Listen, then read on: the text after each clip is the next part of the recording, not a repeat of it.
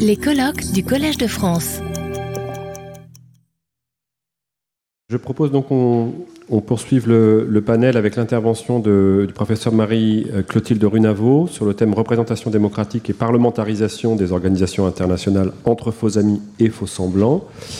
Euh, Jacob Katz-Kogan étant donc euh, absent, et j'en dirai juste un mot tout à l'heure, un mot de son papier dans, les commentaires euh, généraux. Marie-Clotilde, c'est à vous. Merci euh, Franck. Euh, tout d'abord des remerciements très sincères à, Samantha Besson de m'avoir fait l'honneur de m'inviter au, Collège de France. C'est euh, intimidant. Hein, et puis aussi beaucoup un remerciements aussi à Madame Sylvie Portouche. Je ne sais pas si elle est là, mais pour la parfaite organisation aussi de cette manifestation scientifique.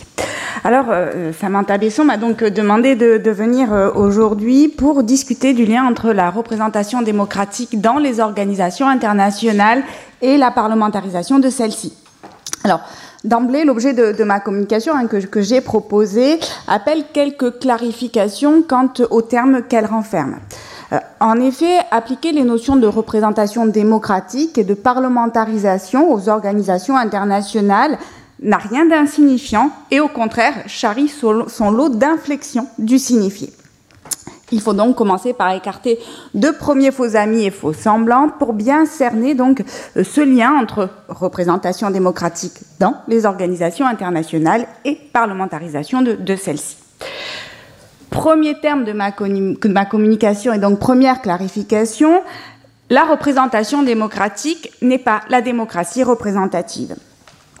En lien avec les organisations internationales, la notion de représentation démocratique a euh, en effet émergé dans les discours sur le déficit démocratique dont les organisations internationales ont pu être taxées, notamment sous l'effet de la mondialisation. Euh, la chose est assez connue de plus en plus de décisions affectant les individus étant prises par les États conjointement au, niveau des organisations internationales, eh bien celles-ci participent à l'autorité, à l'exercice de l'autorité publique internationale et s'érigent en instance de gouvernance internationale. En conséquence, elles sont saisies par des exigences démocratiques ou plutôt de démocratisation. Alors, euh, sans prétendre confier l'exercice du pouvoir international à un introuvable peuple international, la démocratisation des organisations internationales vise euh, en vérité à rapprocher les organisations internationales de la composante humaine des États afin que les individus eh bien, se comprennent comme les auteurs des normes dont, euh, qui les affectent et qui sont prises dans les organisations internationales. La représentation démocratique est l'un des outils de cette démocratisation des organisations internationales. Appliquée aux organisations internationales dans le contexte de mondialisation, la représentation démocratique des organisations, dans les organisations internationales s'entend plus précisément de tous les, les mécanismes et techniques juridiques qui font entendre la voix des individus, les rendent présents dans le fonctionnement des organisations internationales et euh, en particulier dans le processus d'élaboration des normes, même molles, dont les organisations internationales sont le creuset. Voilà pour le premier terme de ma communication. Deuxième terme de, ma communication, deuxième euh, clarification, la parlementarisation des organisations internationales, quant à elle, euh, prétend impliquer davantage dans les organisations internationales les parlements nationaux que ce soit euh, par eux-mêmes, par le biais de leurs membres ou euh, par euh, les institutions qui les réunissent et que l'on appelle les institutions parlementaires internationales. Le caractère pluriel de cette, parlementarisation saute donc d'emblée aux yeux au niveau des acteurs, mais euh, cette pluralité, elle va aussi toucher les, modalités de la parlementarisation, puisque l'implication euh, va recouvrir eh bien, euh, différentes techniques et instruments de nature variée, participative, consultative, mais aussi représentative. À la fois acteurs techniques représentatives, les institutions parlementaires internationales sont le vecteur privilégié de la parlementarisation des organisations internationales. Elles y réalisent, en, l'occurrence, une institutionnalisation de la représentation parlementaire. En effet, euh, les institutions parlementaires internationales regroupent de réalité deux types d'institutions. D'abord, les organes parlementaires internationaux que l'on appelle aussi les parlements internationaux et qui sont des organes d'organisation internationale, le plus souvent à l'échelle régionale. Ensuite, deuxième type d'institution dans les institutions parlementaires internationales, ce sont les assemblées interparlementaires qui, euh, pour leur part, euh, sont mises en place par accord en dehors d'une organisation internationale, mais euh, en lien ou sous l'égide d'une ou plusieurs organisations internationales, quand d'ailleurs elles ne sont pas elles-mêmes constitutives d'une organisation internationale, comme c'est le cas de l'Union interparlementaire, sur laquelle je reviendrai abondamment dans cette présentation. Alors, ainsi définies, les institutions parlementaires internationales alimente l'ambivalence démocratique de la parlementarisation des organisations internationales et euh, plus précisément, elles alimentent la confusion entre euh, présence parlementaire et représentation démocratique dans les organisations internationales. Si ainsi les institutions parlementaires internationales peuvent euh, éventuellement contribuer à réduire la distance séparant les organisations internationales des individus, ce n'est pas nécessairement en rendant les individus présents dans le fonctionnement des organisations internationales et notamment dans le processus euh, d'élaboration des, normes.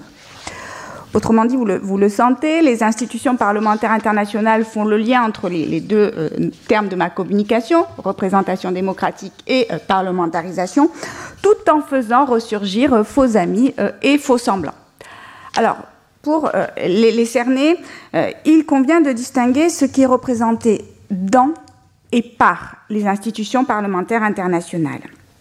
La mesure euh, de représentation démocratique réalisée dans les organisations internationales n'est en effet pas la même dans les deux hypothèses. D'un côté, la représentation dans les institutions parlementaires internationales révèle que le représentant parlementaire n'est souvent qu'un faux ami du représentant démocratique. D'un autre euh, côté, la représentation par les institutions parlementaires internationales, euh, ou d'ailleurs par, les membres de ces pays, j'y reviendrai, n'est souvent qu'un faux semblant de représentation démocratique, malgré des vertus certaines, euh, des vertus démocratiques certaines, excusez-moi, pour le fonctionnement de ces organisations internationales. Ce seront donc euh, dans et par hein, les, deux temps de, de, de ma communication. Alors, sur le premier point, les réalités qui sont représentées dans les institutions parlementaires internationales, l'attention se porte ici sur, ce que, out singuli, euh, les euh, différents membres des institutions parlementaires internationales rendent présents en leur sein. Dans cette optique, la composition des institutions parlementaires internationales révèle une représentation double, voire duale, qui va toucher tant le statut que la fonction du représentant parlementaire. Alors, s'agissant du, statut, euh, ici, la dualité, elle va émerger au niveau des, modalités de désignation des membres des institutions parlementaires internationales. Et ça conduit ici à distinguer euh, les organes parlementaires internationaux d'un côté et les assemblées interparlementaires euh, de l'autre. La voie de l'élection au suffrage universel direct, elle est complètement et assez logiquement occultée dans les assemblées interparlementaires, dont je le rappelle, l'objet est simplement de, réunir en fait des parlementaires d'États différents par le biais d'un accord entre eux ou entre leurs gouvernements respectifs. Dès lors, les membres de ces assemblées interparlementaires proviennent des parlements nationaux. Au niveau régional, euh, c'est par exemple le cas pour les 87 membres du, Conseil nordique, pour euh, l'Assemblée parlementaire de l'OTAN, celle de l'OSCE, euh, et pour changer de, continent, c'est aussi le cas pour les membres du Parlement latino-caribéen, non, latino-américain et caribéen, qui est plus connu sous l'acronyme Parlatino résultant d'un traité de 1987 entre les États de la région, ce Parlatino a plus exactement pour membres non pas les, parlementaires, mais les parlements de ces États. À l'échelle universelle, cette fois-ci, euh, qualifiée d'organisation mondiale des parlements nationaux, l'Union interparlementaire répond au même schéma. Une nouvelle distinction se dessine alors selon que les assemblées interparlementaires ont pour membres les parlementaires ou bien les parlements nationaux qui les réunissent. Et je reviendrai sur cette distinction dans, quelques minutes. Pour l'heure, euh, s'agissant maintenant des, organes parlementaires internationaux, Force est de constater que la plupart d'entre eux, comme pour les assemblées interparlementaires, se contentent de puiser leurs membres dans le vivier des parlements des États membres de l'organisation dont ils sont eux-mêmes un, organe. L'élection au suffrage universel direct est, ainsi pas du tout envisagée ni pour l'Assemblée parlementaire du Conseil de l'Europe, ni pour l'Assemblée interparlementaire du, Benelux. Euh, mis à part le, Parlement euh, européen, il n'y a guère que euh, le Parlement centra-américain, le Parlacène, dont les membres sont effectivement élus au suffrage universel direct. Alors certes, plusieurs organes parlementaires d'organisations régionales d'intégration ambitionnent hein, de faire élire leurs membres au suffrage universel euh, direct. Mais la prétention n'est pas encore ou pas pleinement euh, effective.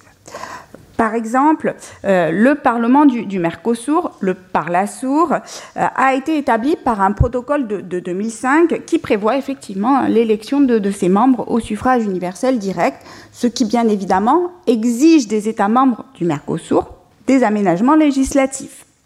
Or, à ce jour, il n'y a que l'Argentine hein, qui a mis en place l'élection des, membres du, euh, du Parlasur au suffrage universel direct. Et Face à ce constat, une énième décision du Conseil du marché commun a reporté à 2030, hein, encore une fois, plusieurs reports, hein, à 2030 la fin de la période transitoire et le passage effectif à l'élection de, tous les membres du Parlement au suffrage universel direct. Alors, je pourrais encore mentionner dans, la même veine le Parlement andin ou celui de, la CDAO. En somme, la quasi-totalité des organes parlementaires internationaux, comme les assemblées interparlementaires, reste en pratique composée de délégations de parlementaires nationaux. Dès lors, dans ces institutions parlementaires internationales, la règle semble être celle du double mandat, laquelle vient brouiller la fonction représentative que les membres des institutions parlementaires internationales assurent en leur sein. C'est donc le, second temps de, ce premier, euh, de ce premier point. Au nom de qui parlent les membres, euh, leurs membres au sein des institutions parlementaires internationales? Alors, pour répondre à cette question, il faut revenir sur la distinction à laquelle j'ai fait allusion tout à l'heure, euh, en fonction de la qualité des membres des institutions parlementaires internationales, c'est-à-dire selon qu'elles rassemblent les parlements ou les parlementaires qui les composent. Alors, lorsque ce sont les, institutions parlementaires nationales qui sont membres de celles internationales, l'origine normative des secondes, donc des institutions parlementaires internationales, va avoir une influence directe sur la façon dont leurs membres sont appréhendés. C'est particulièrement net pour le Parlatino que j'ai cité tout à l'heure, qui a donc été mis en place en 1987 par un traité interétatique, un traité intergouvernemental, dont le préambule prête attention, je le cite, à ce que the participation of the Latin American countries represented in their national parliaments ensures the democratic foundation for integration. Autrement dit, euh, il y aurait plus ici euh, représentation parlementaire des États que de leurs ressortissants. À l'inverse, euh, le statut de l'Assemblée interparlementaire de, l'ASEAN qui a, elle, une origine interparlementaire, c'est-à-dire qu'elle a été mise en place par les parlementaires euh, eux-mêmes, eh bien, elle met plutôt en avant la dimension démocratique des parlements membres en euh, soulignant la conviction de ceux-ci qu'une plus grande coopération entre eux, je cite de nouveau, would result in greater participation by the peoples of ASEAN member states. La participation directe des parlementaires nationaux dans les institutions parlementaires internationales n'est pas non plus exempte d'ambivalence. Le trouble provient ici du double mandat dont sont réputés investis les membres des institutions parlementaires internationales dès lors qu'ils proviennent des parlements euh, nationaux. Si cette provenance paraît euh, euh, renforcer, être un gage de légitimité démocratique supplémentaire, le risque est néanmoins que ces membres fassent prévaloir leur mandat national sur celui international et dès lors qui n'appréhende euh, les euh, objectifs de l'institution parlementaire internationale qu'au prisme des priorités nationales. Il ne faut cependant pas s'y tromper, l'élection des membres de l'institution parlementaire internationale au suffrage universel direct ne va pas résoudre toutes les difficultés. Dans cette hypothèse-là, en effet, même si les parlementaires nationaux et internationaux sont, distincts, eh dans un même ensemble géographique, ces deux séries de parlementaires peuvent très bien entrer en concurrence pour la, représentation, comme l'a illustré euh, l'épisode du, CETA avec la rivalité entre le Parlement wallon euh, et le Parlement européen. Mais là, je glisse de la représentation dans à la représentation par les institutions parlementaires internationales. C'est donc le second temps de, mon propos, jauger de la mesure dans laquelle la représentation par les institutions parlementaires internationales n'est pas qu'un faux semblant de représentation démocratique dans les organisations internationales. La question posée euh, est désormais la suivante. Au nom de qui les institutions parlementaires internationales parlent-elles Et partant, qui rendent-elles présents dans euh, les organisations internationales auxquelles elles sont fonctionnellement liées quand elles n'en sont pas tout simplement euh, un organe Ici, la représentation par les institutions parlementaires internationales dans les organisations internationales va clairement conduire à une démultiplication et à un allongement du rapport aux individus, donc de l'organisation internationale aux individus, de sorte bah, que l'on peut douter que, douter que ça serve efficacement à faire entendre la voix des individus euh, dans les organisations internationales. Plutôt qu'une représentation démocratique, il apparaît ainsi que euh, la parlementarisation des organisations internationales, l'implication parlementaire dans les organisations internationales permet d'y acclimater des principes démocratiques d'inclusion, de transparence, de responsabilité, j'y reviendrai, mais sans nécessairement y faire entendre la voix des individus. Je vais reprendre ces, deux, ces deux aspects. Alors pour illustrer le premier point, qui est donc relatif à, la démultiplication et à l'allongement du, rapport représentatif, je vais, faute de temps, euh, et aussi parce qu'il est le, plus, le plus parlant, me concentrer euh, sur le cas de l'Union interparlementaire et des diverses relations euh, qu'elle a pu nouer avec plusieurs organisations internationales, au premier rang desquelles les Nations Unies. Alors cette union euh, interparlementaire, elle est ancienne, elle a été créée en 1889 d'une initiative interparlementaire. Et euh, cette union interparlementaire, elle jouit depuis 2002 aux Nations Unies d'un statut d'observateur et donc d'un statut représentatif officiel.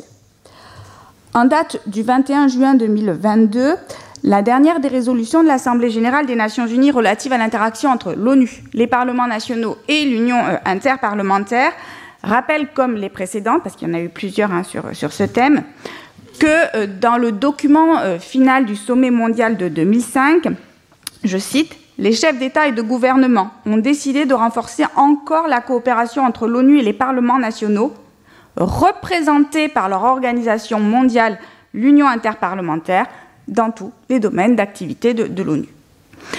Et réciproquement, l'Union interparlementaire semble bien se concevoir comme le relais dans les organisations internationales et notamment à l'ONU, euh, bien de euh, la démocratie représentative qu'incarnent ses parlements membres. En ce sens, sa dernière stratégie, sa stratégie 2022-2026, l'engage, je la cite, à renforcer davantage la dimension parlementaire du multilatéralisme et de la gouvernance mondiale en faisant entendre la voix des parlements à l'ONU et dans d'autres organisations multilatérales. L'Union interparlementaire serait ainsi, à l'ONU comme dans d'autres organisations internationales, la représentante des représentants élus démocratiquement au niveau national. Autrement dit, il y aurait une forme de représentation parlementaire en cascade des citoyens et des peuples, lesquels restent définis dans le cadre étatique. Certes, mais alors Comment expliquer que l'implication directe des parlements nationaux et de leurs membres euh, soit euh, maintenue et même encouragée aux Nations Unies? En l'occurrence, la façon de porter la voix des parlementaires à l'ONU se sont diversifiées ces dernières années non seulement l'inclusion de parlementaires nationaux dans, les délégations des, États auprès des Nations Unies, mais aussi les auditions parlementaires à l'ONU ou encore les euh, réunions et conférences interparlementaires en marge des réunions et conférences euh, intergouvernementales. Reste à savoir si au-delà de faire euh, entendre la voix des parlementaires, cela permet aussi de faire entendre la voix des individus. C'est ainsi le, dernier temps de, mon propos. Montrer en quoi la diversité de l'implication parlementaire dans les organisations internationales peut participer à leur démocratisation, mais sans nécessairement véhiculer une représentation démocratique. Plus précisément ici, la parlementarisation des organisations internationales favorise et encourage l'acclimatation de principes démocratiques euh, traditionnellement associés à la démocratie délibérative et euh, centrés sur le principe de discussion habermasien, transparence, inclusion, responsabilité, euh, responsabilisation. Alors si sur euh, ces différents aspects, transparence, inclusion, euh, responsabilité, responsabilisation, euh, la focale est généralement mise sur la société civile internationale qu'incarnent les, ONG, je voudrais dans les quelques minutes qui me restent vous montrer que ben, peut-être un peu paradoxalement, mais les institutions parlementaires, qu'elles soient nationales ou internationales, ne sont pas en reste sur ces aspects. Mais comme le chronomètre tourne et que j'ai promis de ne pas être trop longue, euh, je vais prendre juste un exemple euh, autour du principe d'inclusion-inclusivité. Alors, par essence, la parlementarisation des organisations internationales elle permet de, dépasser l'intergouvernementalisme qui euh, continue de caractériser traditionnellement le processus normatif dont ces organisations internationales sont, le siège. Deux brèves remarques ici. D'abord, première remarque, l'attention se porte sur la composition des, euh, des, délégations de parlementaires que rassemblent les institutions parlementaires internationales lorsqu'elles sont des organes d'une autre organisation internationale ou lorsqu'elles sont elles-mêmes des organisations internationales comme l'Union interparlementaire. De fait, de telles délégations sont de plus en plus encouragées et même obligées à être inclusives, ce qui euh, contribue à diversifier de l'intérieur de l'organisation internationale les intérêts et les opinions qui y sont représentés. Deuxième remarque, de l'extérieur cette fois-ci, euh, l'Union interparlementaire a su exporter ses bonnes pratiques en matière d'inclusion dans le fonctionnement d'autres organisations internationales ou assimilées.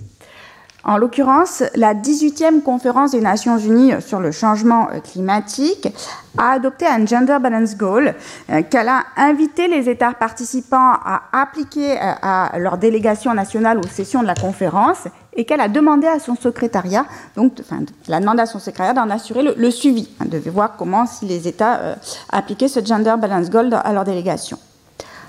Là, j'en ai bien conscience que représentation des, États, il n'en reste pas moins que la parlementarisation va influer directement sur les modalités de cette représentation des États afin de la rendre plus inclusive et partant démocratique. Je vous remercie. Retrouvez tous les contenus du Collège de France sur www.colège-2-france.fr.